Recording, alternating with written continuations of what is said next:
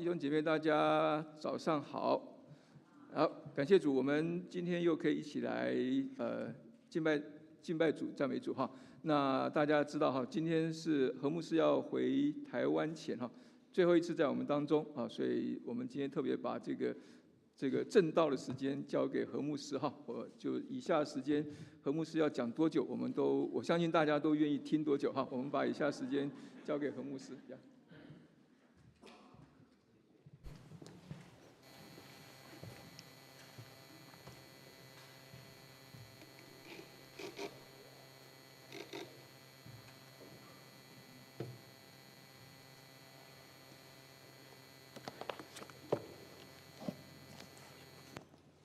星期五的早上，啊，突然之间，这个风雨交加啊，这个天气呢，突然之间好像天上一片漆黑，然后啊，就接到弟兄姊妹们啊传的信息，说什么地方有龙卷风，大家出门的时候要小心一点。本来呢，那一天有一些的计划，一下就被打乱。那也因着风雨的关系呢，有些地方就开始积水。有些地方树木倒下来，啊，看起来就是好像不是做什么事情的好日子。那那一天，我其实就在想，过去的几年里面哈，我们的人生好像也是碰到这样子的一个挑战，是不是？谁晓得一个疫情能够使整个世界停下来？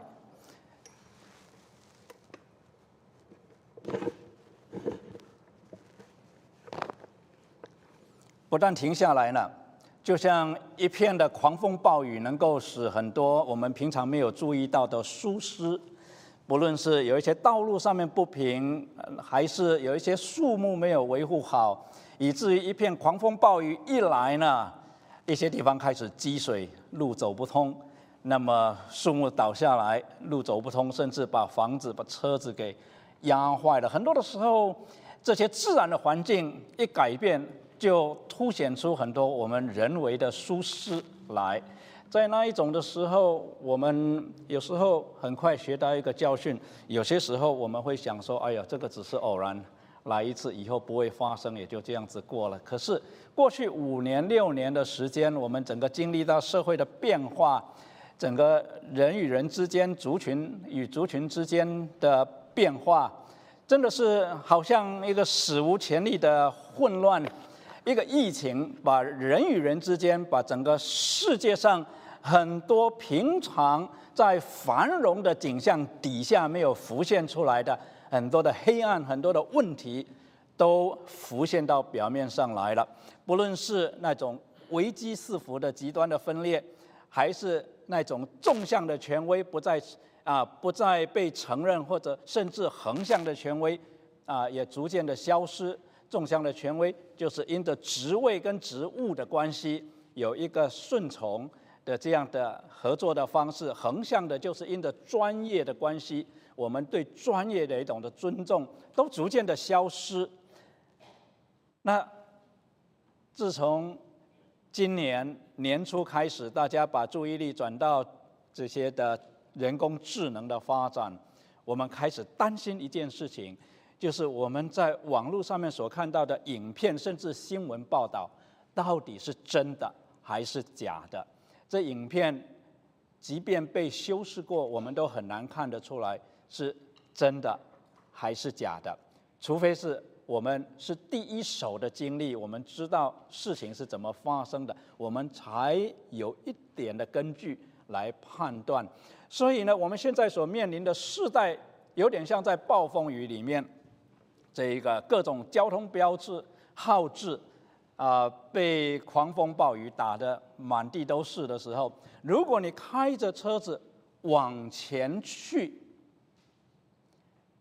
尤其是去一个你没有去过的地方，你可能会有两个可，你可能会有两种的感觉。第一个，你可能会觉得还蛮安全的，因为你坐在车子里面。如果你的车子够大，如果你的车子够坚固，你看看外面那一片的狼藉，那么你在车子里面至少你觉得挺安全的。那会不会我们现在也有这样子的情形？虽然电视上面报道的新闻，虽然 YouTube 里面的这些的影片，说我们读的文章各方面好像这个世界很乱，但是我把门关起来，我家里还挺好的，是吧？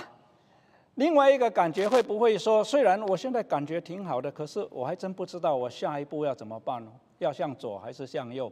我这个工作能够做到什么时候？这个公司这个营运下去，它下一步会是怎么样？会不会被人工智能取代？会不会啊？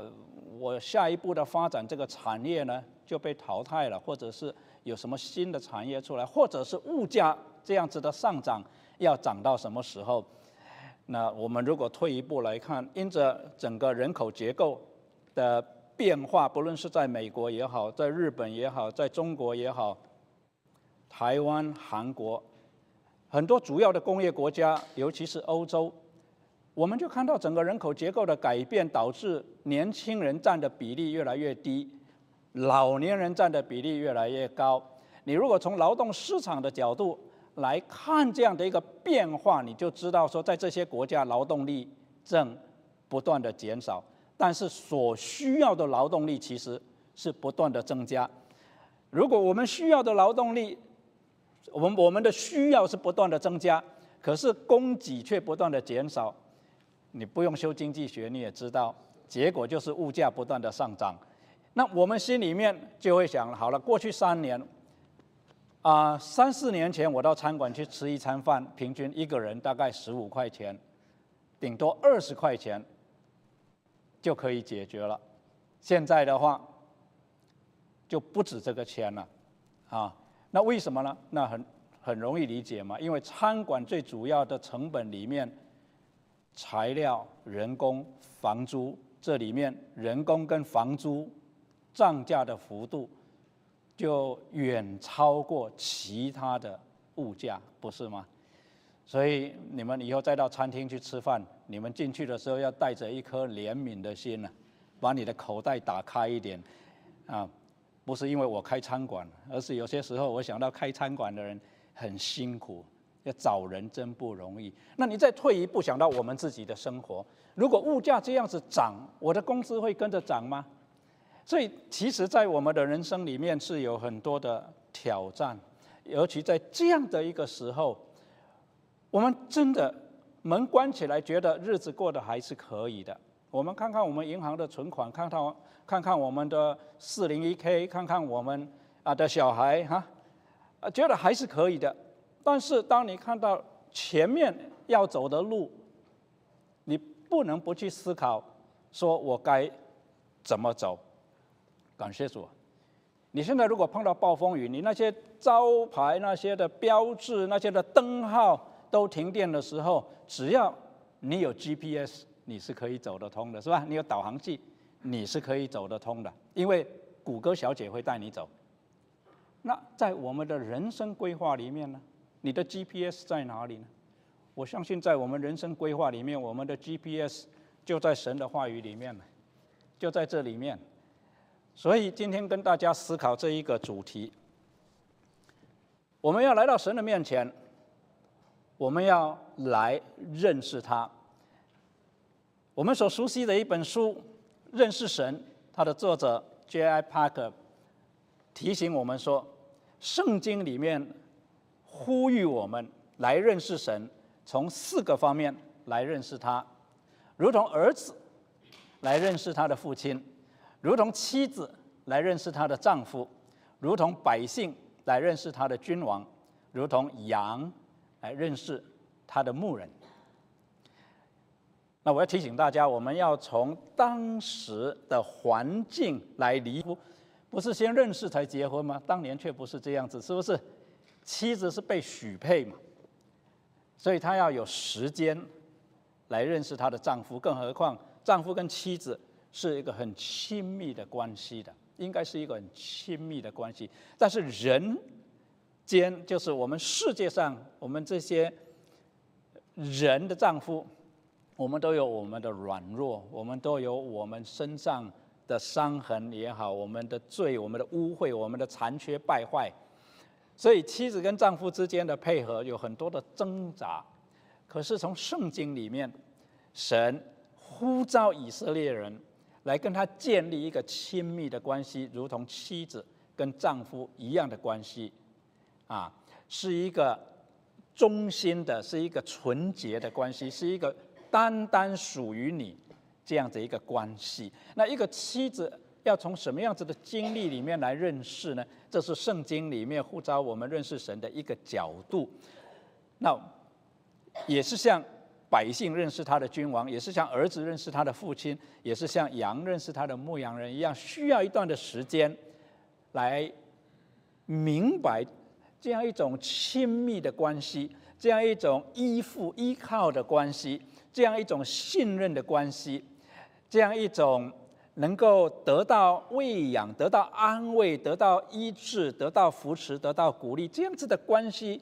是怎么样建立、怎么样维持的？那么今天呢，我倒要从第五个角度来跟大家思考，我们怎么样来认识神。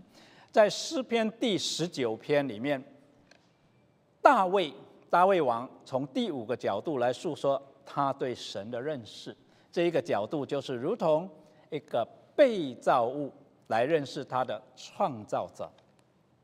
不论我们是从儿子的角度来认识父亲，从妻子的角度来认识丈夫，从这百姓的角度来认识君王，从羊的角度来认识牧羊人，我们都能够建立跟神一个亲密的关系。但是这四个关系的基础有一个我们常常忽略的关系，就是。我们是被这一位创造天地的神，依照他的旨意所造的。所以，哈佛神学院的啊上一的啊一位教授 Clayton Christensen 写他那一本很有名的书，叫做《如何衡量你的人生》的时候，他的中心主题就是说，我们人生。要怎么样衡量我们的人生？最主要的条件是我们必须要先知道我们人生的使命是什么，我们活着为的是什么，我们人生的目的是什么。那当我们思考这个问题的时候，我们逐渐会去问说：主啊，你为什么这样造我？你为什么给我这样子的条件？为什么我会出生在这样的一个家庭里面？你是要将我塑造成怎么样子的人，然后用我这样子的人来成就什么样子的事？这个就是一个被造的人之所以会渴慕这一位创造主的原因。如果我们觉得，如果我们认定我们出现在这个世界上只是偶然的，那我们经营我们的人生所注重的。就离不开生活的享受，就像我们开车出去兜风，我们一点不在乎我们要去哪里，因为最后就是回家。我们所要享受的是路上的风景，或者悠闲，或者去哪里吃个饭，然后就回来。就是我们不在乎我们要开到哪里去，我们只是啊，我们知道说到最后是回到原点，所以我们注重的是生活的享受。但是，如果你开车出去是要去探望一个好朋友，或者你开车出去是要把孩子送到他要去念的大学去，或者你出去有一个特定的目的，那你就不一定是啊，只有一条路可以走。你不一定选择风景最好的那一条路，你也不见得选择最快的那一条路，你可能。首先确定说你能够开得到，这个是很重要，因为你最重要的是到那一个地方，而在路上碰到修路堵车了，你不会就说算了，咱们回家去吧，不会的，你会找其他的路径，是吧？那因为你的目的是要到达那个地方去，所以当我们来思考。我们的神，当我们来认识我们的神，是从一位被造物来寻求认识这一位创造主的这样心态出发的时候，我们的心里才会开始去理解到、去感受到什么叫做人生的满足。所以，我们一起来看这一篇的诗篇，诗篇十九篇一开始。讲到这是大卫的诗，是大卫写的，他交与灵长。诸天述说神的荣耀，穹苍传扬他的手段。这日到那日发出言语，这夜到那夜传出知识，无言无语，也无声音可听。他的亮带通遍天下，他们的言语传到地极。神在其间为太阳安设帐幕，太阳如同新郎出洞房，又如勇士欢然奔路。他从天这边出来，绕到天那边，没有一物被隐藏不得他的热气。耶和华的律法全备，能苏醒人心；耶和华的法度确定，能使愚人有智慧。耶和华的训词正直，能快活人的心；耶和华的命令清洁，能明亮人的眼目；耶和华的道理洁净，存到永远；耶和华的典章真实，全然公义，都比金子可羡慕，且比极多的金金可羡慕，比蜜甘甜，且比蜂房下滴的蜜甘甜。况且您的仆人因此受警戒。守着这一些，便有大赏。谁能知道自己的错失呢？愿你赦免我隐而未现的过错，求你拦阻仆人不犯任意妄为的罪，不容这罪辖制我，我便完全免犯大罪。耶和华，我的磐石，我的救赎主啊，愿我口中的言语，心里的意念，在你面前。蒙悦纳。大卫和我们一样，在碰到困难的时候、挫折的时候、孤单的时候、困惑的时候，会来到神的面前，来寻求神的安慰，来寻求神的带领，来寻求神的医治，来寻求神的拯救。但是大卫跟我们很多的人。有一点很大的不同，就是他在很顺利的时候，他在很得意的时候，他在很丰富的时候，他在很满足的时候，他也一样会到来到神的面前，跟神诉说他心中的感恩，跟神诉说他心中的满足。他来到神的面前，有一种很深的渴慕，到一个地步。他巴不得他一生一世居住在神的殿中，是吧？诗篇二十三篇第六节，他巴不得就整天住在神的面前。那可能我们唯一能够体会这种滋味的，大概我们谈恋爱的时候，是吧？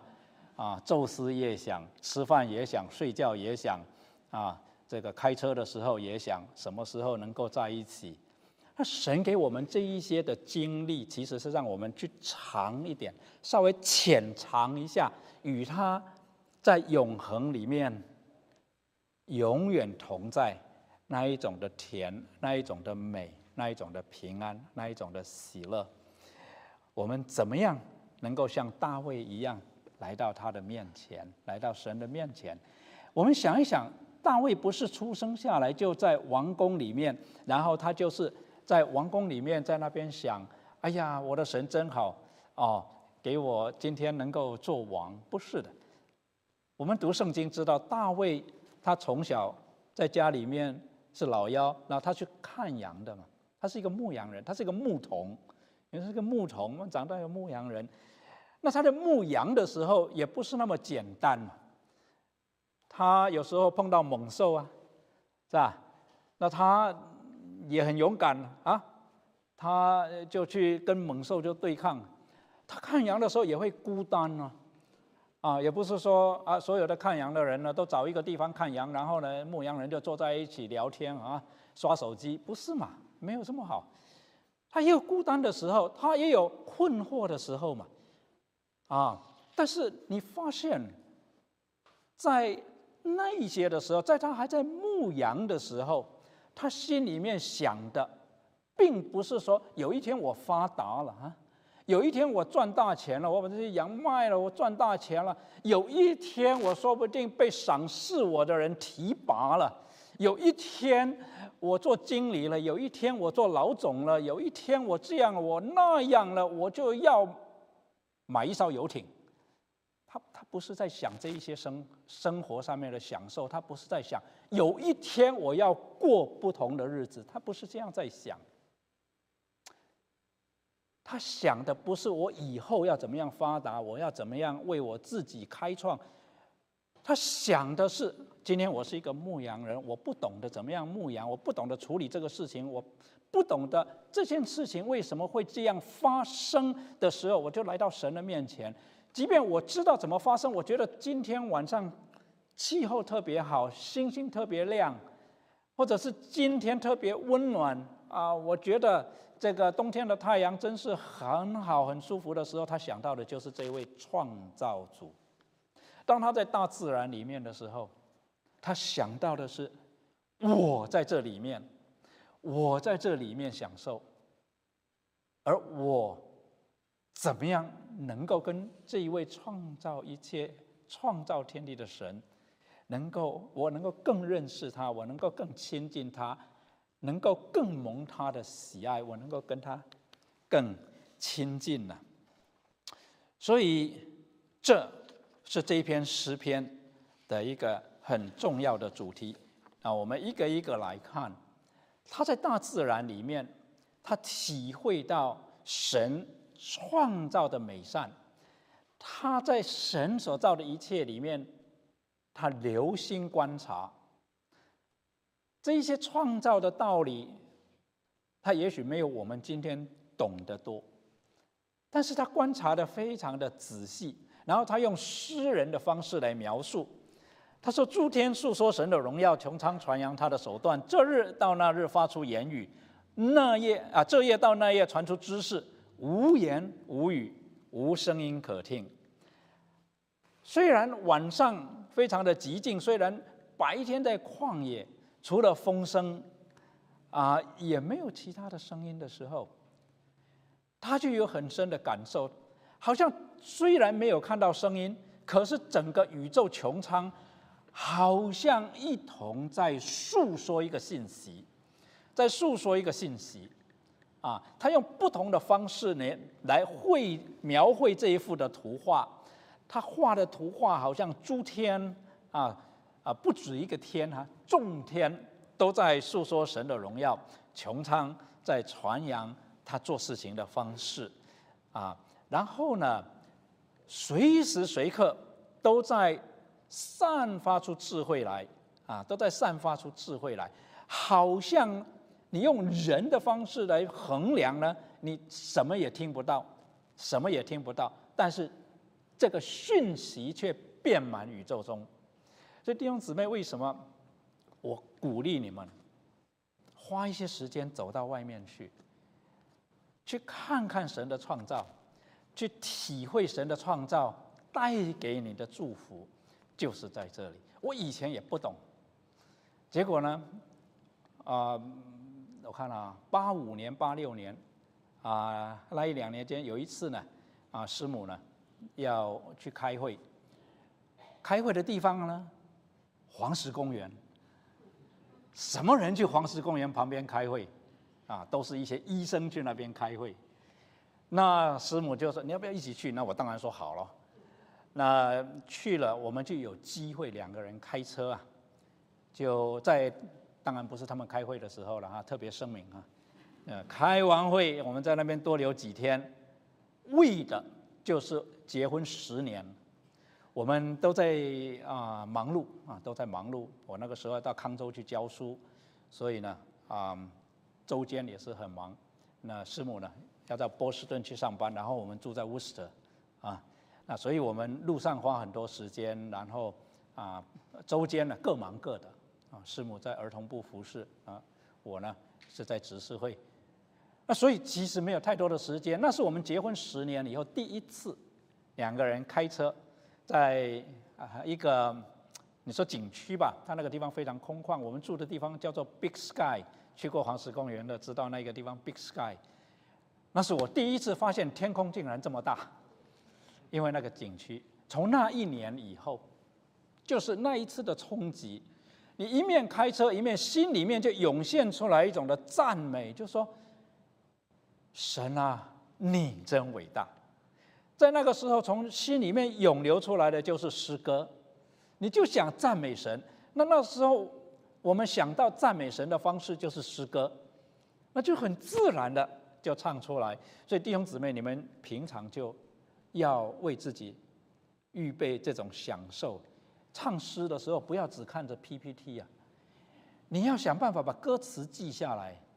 这样子呢，唱第一次的时候，可能呢有几节你可以闭着眼睛唱的，啊，那这是我在中国学到的，他去培训的时候学到的。有时候唱诗的时候，他们没有诗本，每个人都会唱，就我不会唱，啊，那我就学了，怎么样把诗歌词啊背下来。好，那在你仰望神的时候，在你想要颂赞神的时候，你里面自然就有经文流露出来，你就祷告了，你开口你就祷告了。就有诗歌流露出来，你就唱了，啊！而且在车子里面没有别人听嘛，你管他唱的好听不好听，对不对？上帝听到就好了嘛。那一次对我的冲击很大，就让我想到，真的是神的创造就是这样。他说，他们的亮带通遍天下，他们的言语传到地极，神在其间为太阳安设帐幕，太阳如同新郎出洞房，又如勇士欢然奔路。他从天这边出来，绕到天那一边，没有衣物被隐藏不得他的热气，好像新郎他结婚的第二天那一种的满足，那种的喜乐啊，那一种对他一生有一种新的认识，对他的责任有一种的新的认识一样，那一种散发出来的那一种的朝气。他讲到他们的亮带跟他们的言语呢。这里当然是指到诸天跟穹苍哈，第一节到第三节所叙述的主词，亮带原文呢是指一条线啊，或者几条线哈，line 哈线。可是呢，他下半句讲到他们的言语传到地极，那你知道这是诗歌嘛？它一定是对应的，再加上前面三节的经文讲到是信息的传递。所以你知道大卫在这边所描述或描绘的一幅图画，其实他是在讲声音啊，讲言语啊。所以这里的亮带有些英文版本的翻译就翻成 voice 啊，当然还有一些翻译还是翻成 line 啊，就看他们的着重点。但是我们知道这一幅画大卫所描述的，就是神的创造，它就是这样子散发出来。所以你可以。立刻的就感受到这是一个受造者对创物主、创造者的一种的好奇跟渴慕。这事情怎么会是这样子的呢？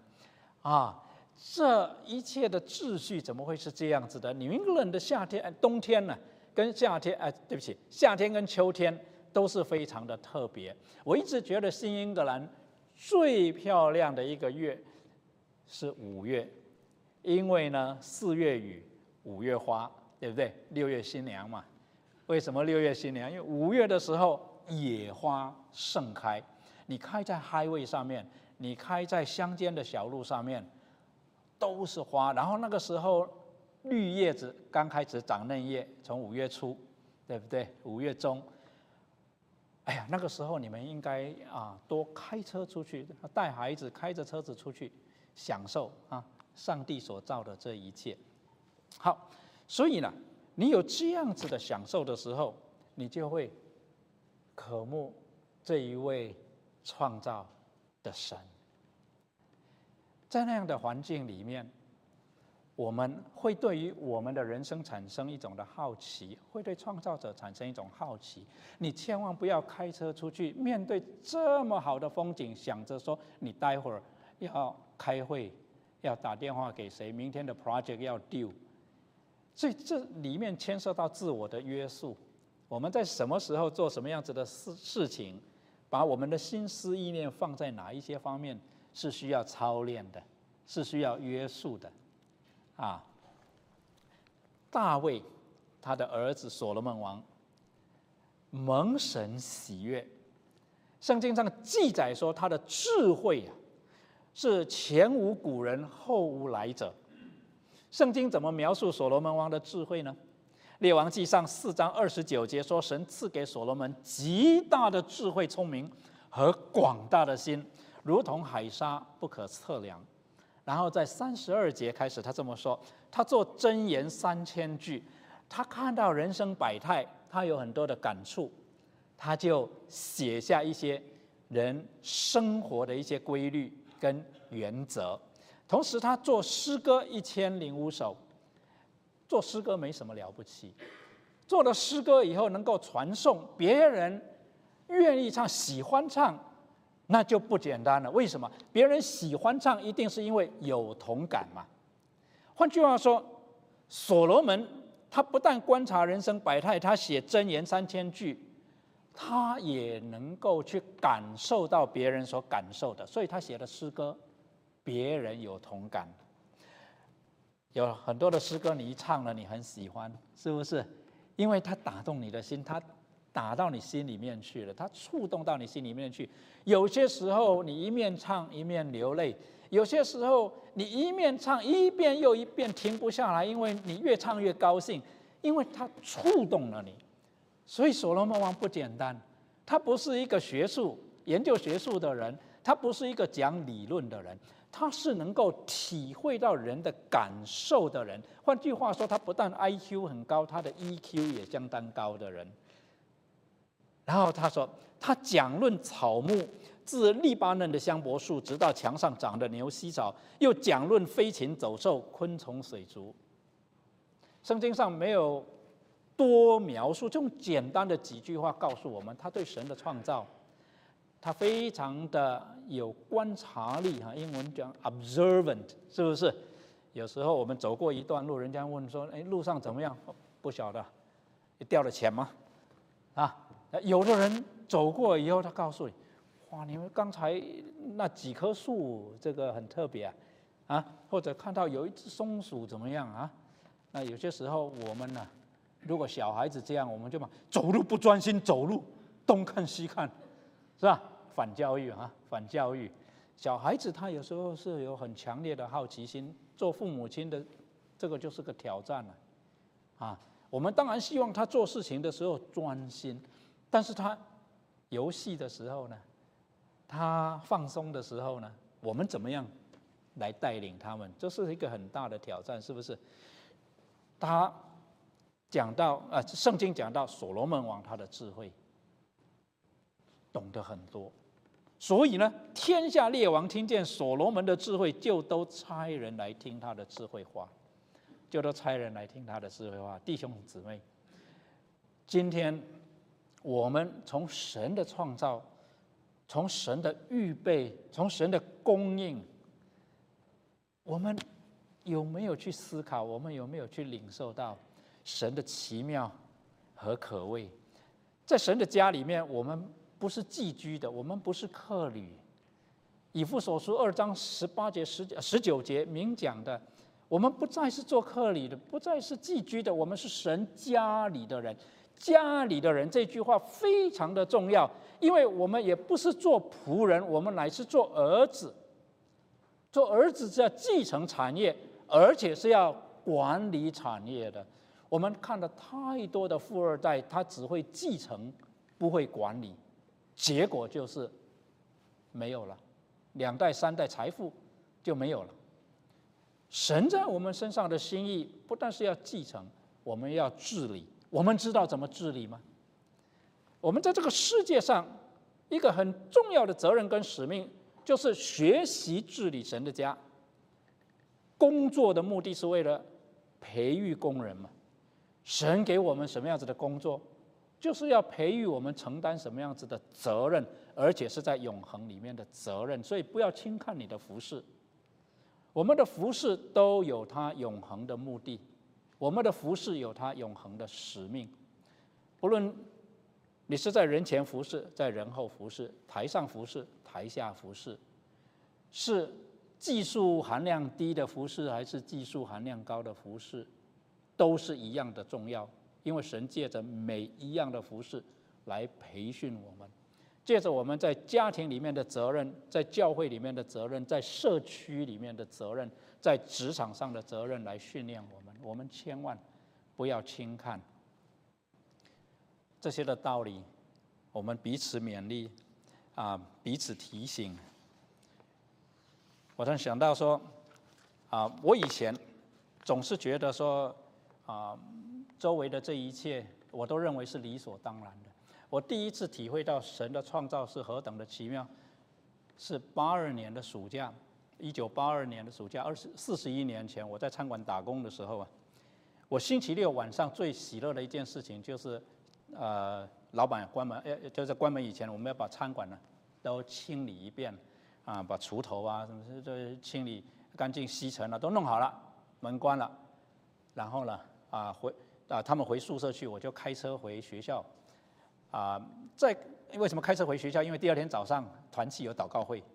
我心里面最喜乐的就是星期六晚上开着车子回去，啊，借住在同学的宿舍房间，我睡地板，哦，睡地板啊，男同学啊，男同学，啊，那那时候住宿舍，我就睡地板。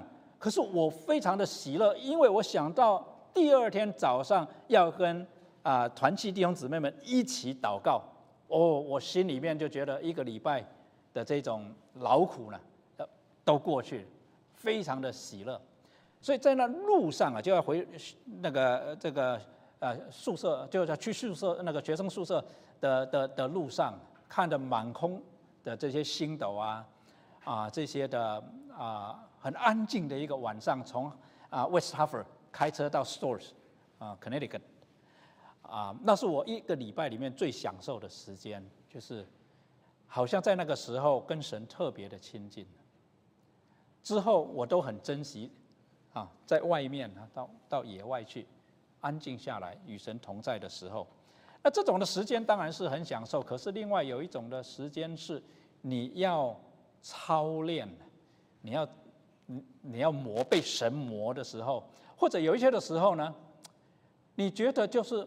daily routine 哈，你就是上班下班，上班下班，吃完早饭吃中饭，吃完中饭吃晚饭，然后中间就是好像都固定的工作，那时候会觉得好像有点沉闷，不知道在那样子的时候，啊，好像有些时候有一种失落感，有一种的失落感，所以呢，大卫接下来讲到说。我们不但要从神的创造来认识他能力的能力之美，我们也应该要从神的法则来认识他的智慧之美。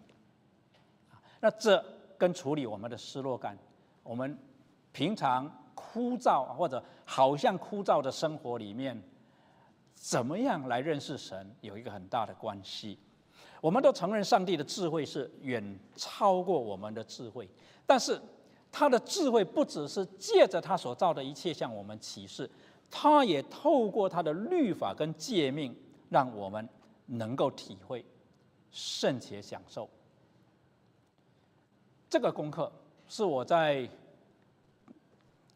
八七年、八八年那两年的期间，我们有一位啊，等于是我的辅导，其原来是戴维牧师的辅导哈，杨江生牧师。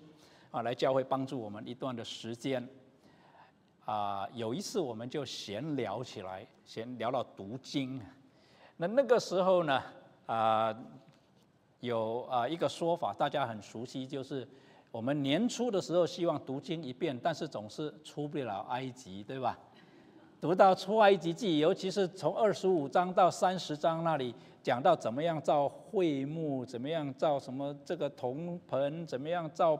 那个会幕的板，造那个布，造那个铜海，造这个那个的，啊，你就觉得很郁闷，啊，那好不容易熬到第二十六章，又开始叙述一些事情，到了第三十章又开始讲，啊，这个这个会幕啊，这个地方要怎么做，那个地方要怎么做，那个地方要怎么做，几轴又是几轴，又是什么颜色，又是怎么摆哪里，好不容易熬到出埃及记读完了，接下来是立位记。开始，啊，献祭要怎么献？圣衣要怎么做？啊，哪里要绣什么？哪里要绣什么？我那个时候就说，我真不知道神为什么这么，这不是我们说的 micro management 吗？是不是？啊，你就交代两个人嘛，你们看怎么办好怎么办嘛，是吧？就去做嘛，给人一点空间嘛，啊。那我在想，是不是啊，杨哥要啊给我们讲一篇道啊，讲到如何读这一些的经文呢？结果呢，他就讲了几句话。他说他一开始也是这样，可是呢，突然有一天他明白过来说呢，他读这一些经文的时候啊，就好像一个小孩子啊。拿着一张板凳啊啊，就坐在那个地上看着他爸爸做工。他也不知道他爸爸为什么要这样子做，为什么这块木头要切成两半，为什么这一块要钉在那一块上面。他只觉得看着他爸爸做事情很有趣啊，他看不懂，但是觉得很有趣啊，很有趣啊。那个他这样讲，一下改变了我这种功利主义的想法。我才意识到，原来我那个读那时候读经是为了带查经啊，要知道有什么 lesson 啊，有什么重要的这些这个经义哈，这些的课程是要教大家的哈，让大家知道哈，我有读圣经，而且我读的挺深入的啊。结果碰到那些经文，我就不知道怎么个深入法了，我就忘了。对呀。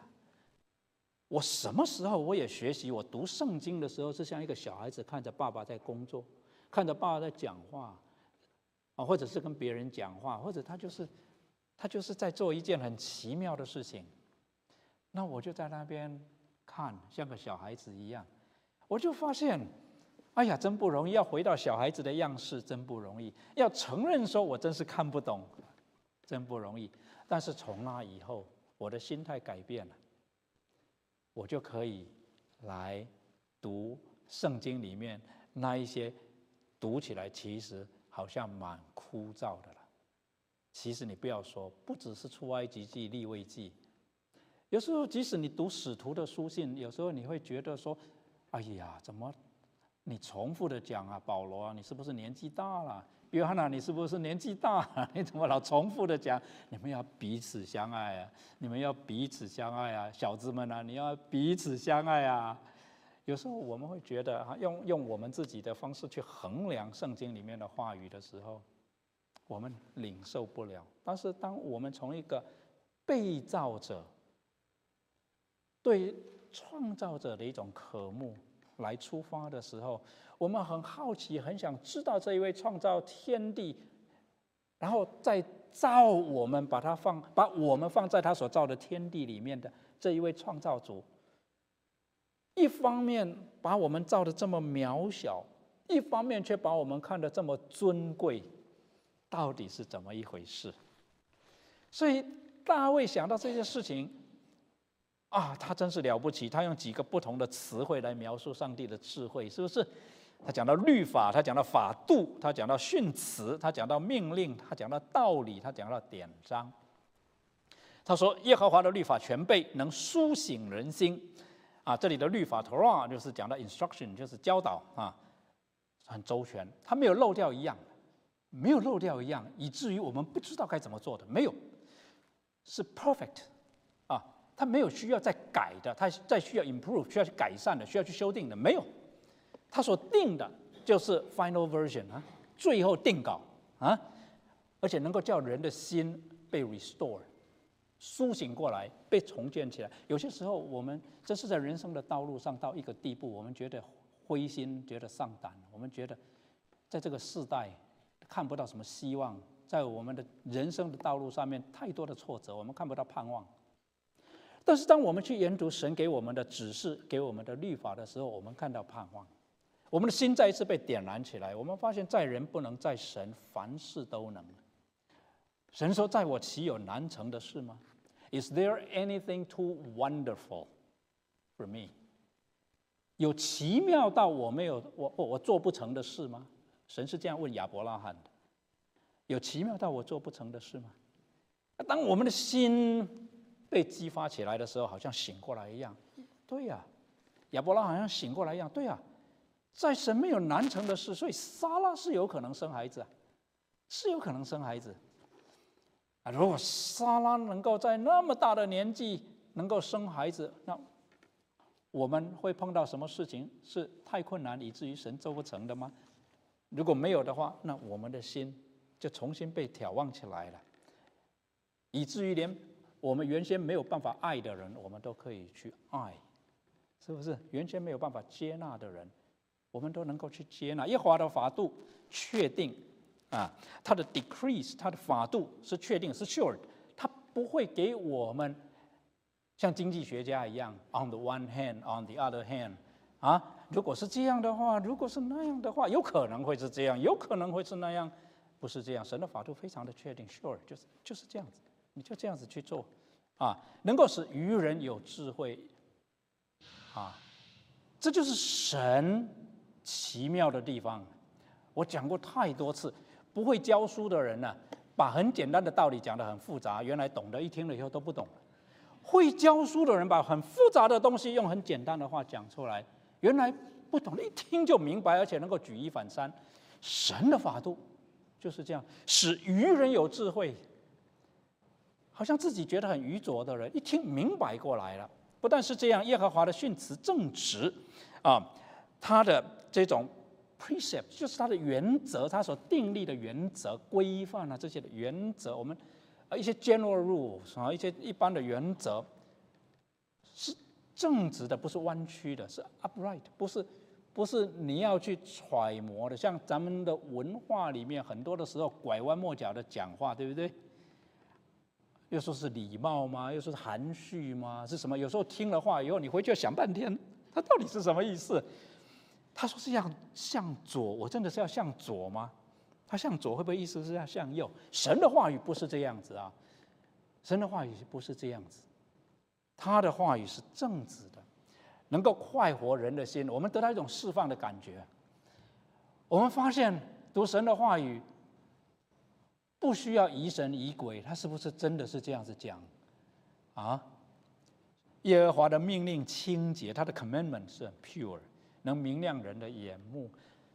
他背后没有什么心机的，告诉我们去怎么做，不是为了算计我们，懂我的意思吧？啊，不是为了算计我们，它很清洁、很 pure 的，它就是为了我们的好处，就是为我们的好处，所以能够叫我们把事情看清楚，而不是越看越含糊。什么叫做明亮人的眼目呢？他这个不是像亚当那一种反面的意思啊。亚当吃了苹果以后，他的眼睛就明亮了，是指的他自己有自己的主意了。在这里不是那个意思。在这里讲到明亮人的眼眼目，是讲你突然意识到你有盲点，而且你看到你的盲点不容易吧？不容易吧？神的命令好像我们最好的 counselor、最好的谋士、最好的参谋。你们记得啊？两个礼拜以前啊，就是长老讲到乃曼的故事啊。你们记得乃曼本来很生气，不肯去约旦河沐浴，但是他的仆人跟他讲。你都已经来到这个地方了，况且，况且神人告诉你这样做就能够得痊愈，你为什么不去做？我们需要周围有这样子的人，不是吗？我们需要周围有这样子的人，这个是我很佩服乃曼的地方哎，给他出主意的是他的仆人，而且他用那个仆人是跟前面侍奉乃曼的妻子的那个小女子是。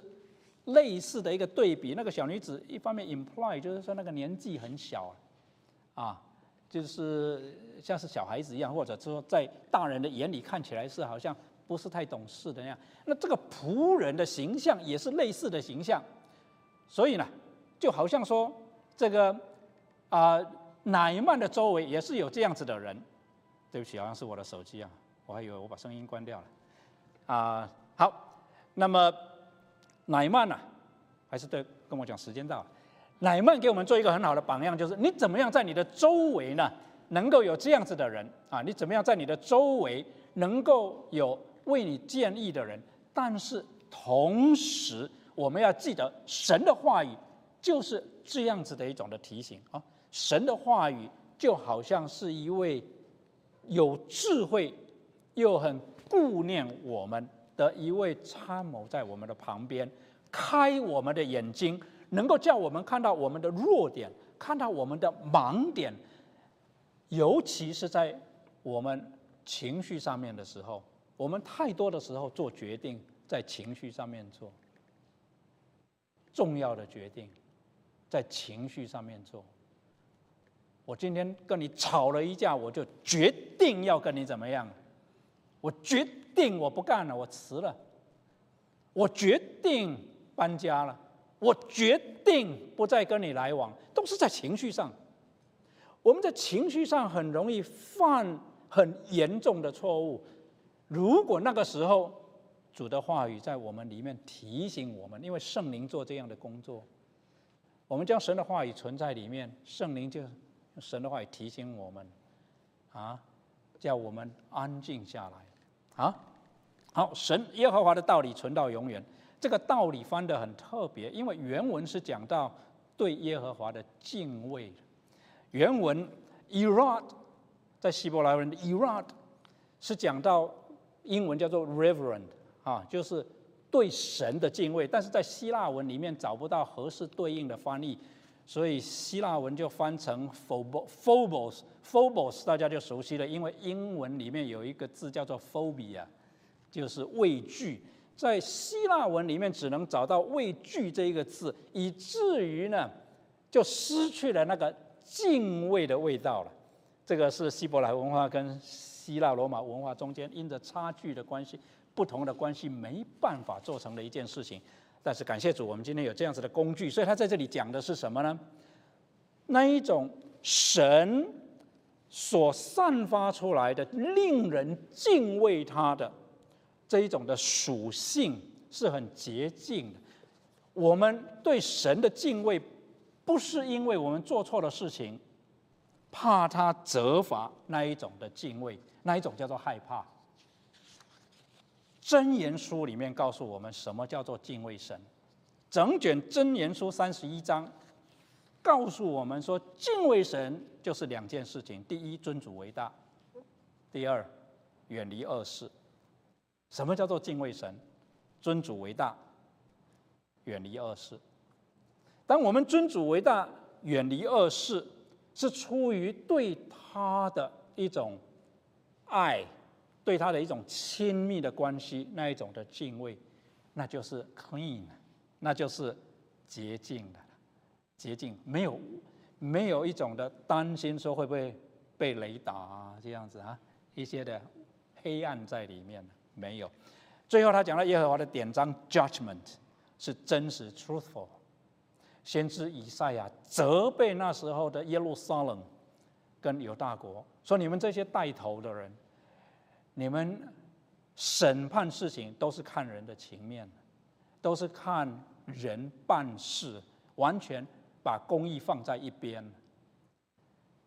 但是，原来大卫对神的渴慕，就是因为神都知道，所以他的审判是全然公义的，都比金子可羡慕，且比极多的金金可羡慕，比蜜甘甜，且比。蜂房下地的蜜甘甜，况且你的仆人因此受警戒，守着这些，便有大赏；守着这一些神的话语，便有大赏。我们什么时候可以体会到神的话语比金子可羡慕，比蜂房下地的蜜还甘甜？你就知道你跟神的关系很亲很亲。那这是我们一辈子的功课，我们彼此勉励。一个喜爱耶和华的律法的人，他为什么会昼夜思想？因为他发现耶和华的律法对他来讲，不是一种的约束，反而是一种的释放，给他有智慧，让他不会跨越那些红线，导致败坏。耶和华的律法让人。不至于走向败坏的路，让我们可以有满足、有喜乐，所以是一个有福的人。所以所罗门王另外讨神喜悦的一件事情，就是他明白神的智慧是多么的宝贵，比金金还可贵，比蜂房下地的蜜还甘甜。所以列王记上三章七节，在耶在这个所罗门的梦里面呢。发生这样的一件事情啊，啊，他向啊耶和华神来祈求，耶和华我的神啊，如今你使仆人接续我父亲大卫，但我是幼童，不知道应当怎样。仆人住在你所拣选的民中，这民多得不可胜数，所以求你赐我智慧，可以判断你的民，能辨别是非。不然，谁能判断这众多的民呢？所罗门因为求这事，就蒙主喜悦。弟兄姊妹，我们要治理我们的家，我们要治理教会，我们要教治理我们职场上的工作，我们要治理我们的朋友圈里面的怎么处理这些关系。我们需要很多的智慧。我们有没有来到上帝的面前寻求智慧？我们的神。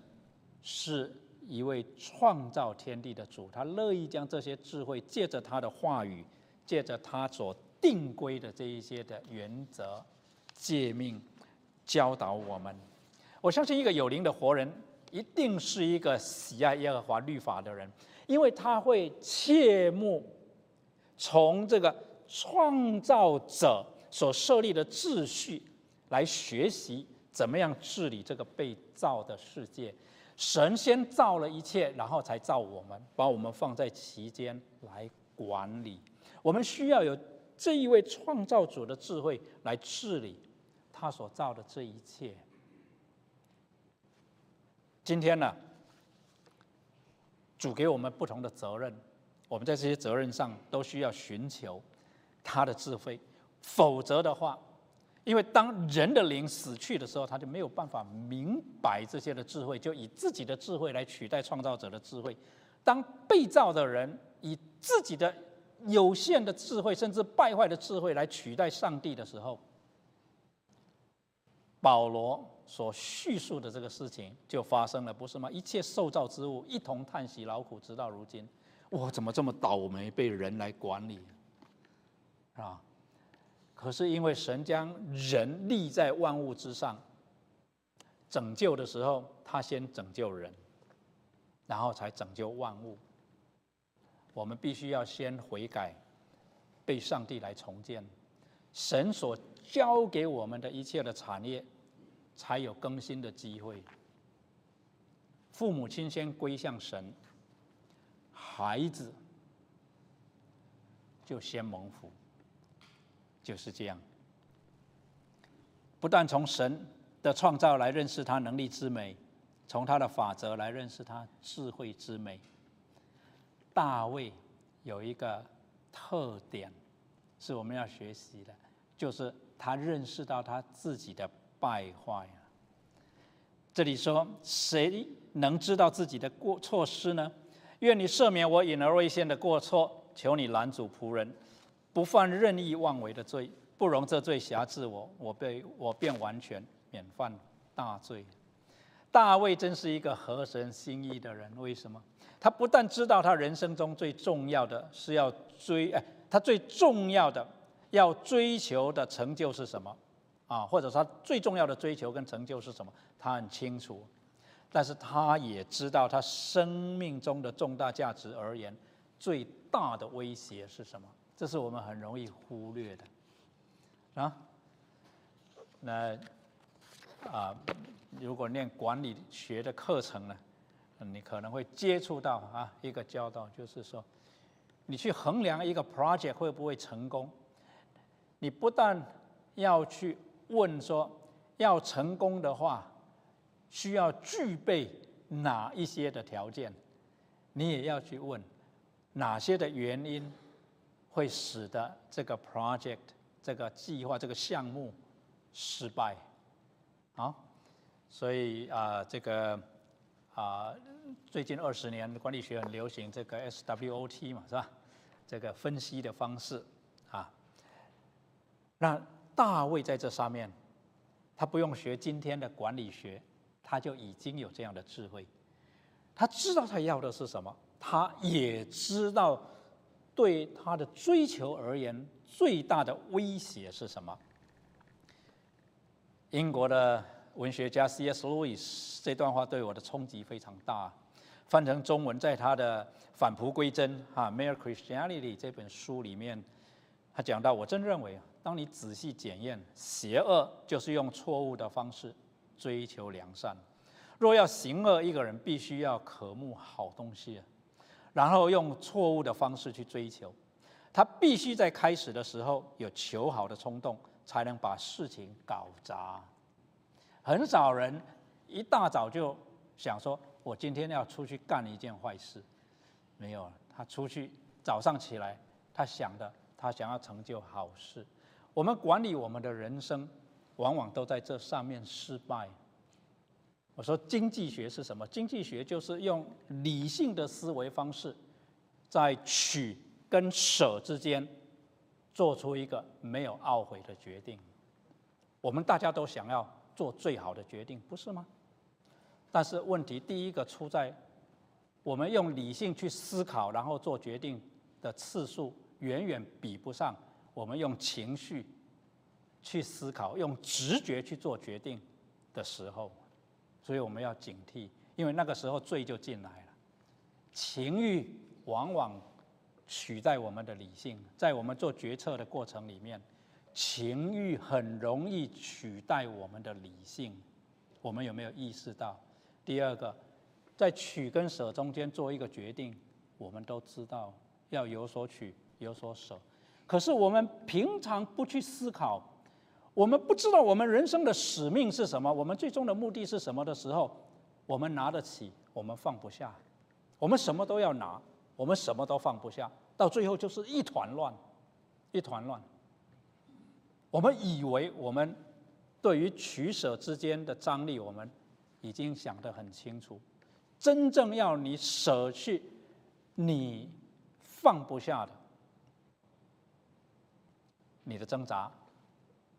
啊，就出现到最后哪一方面赢？很不幸的，大多的时候是放不下，是放不下。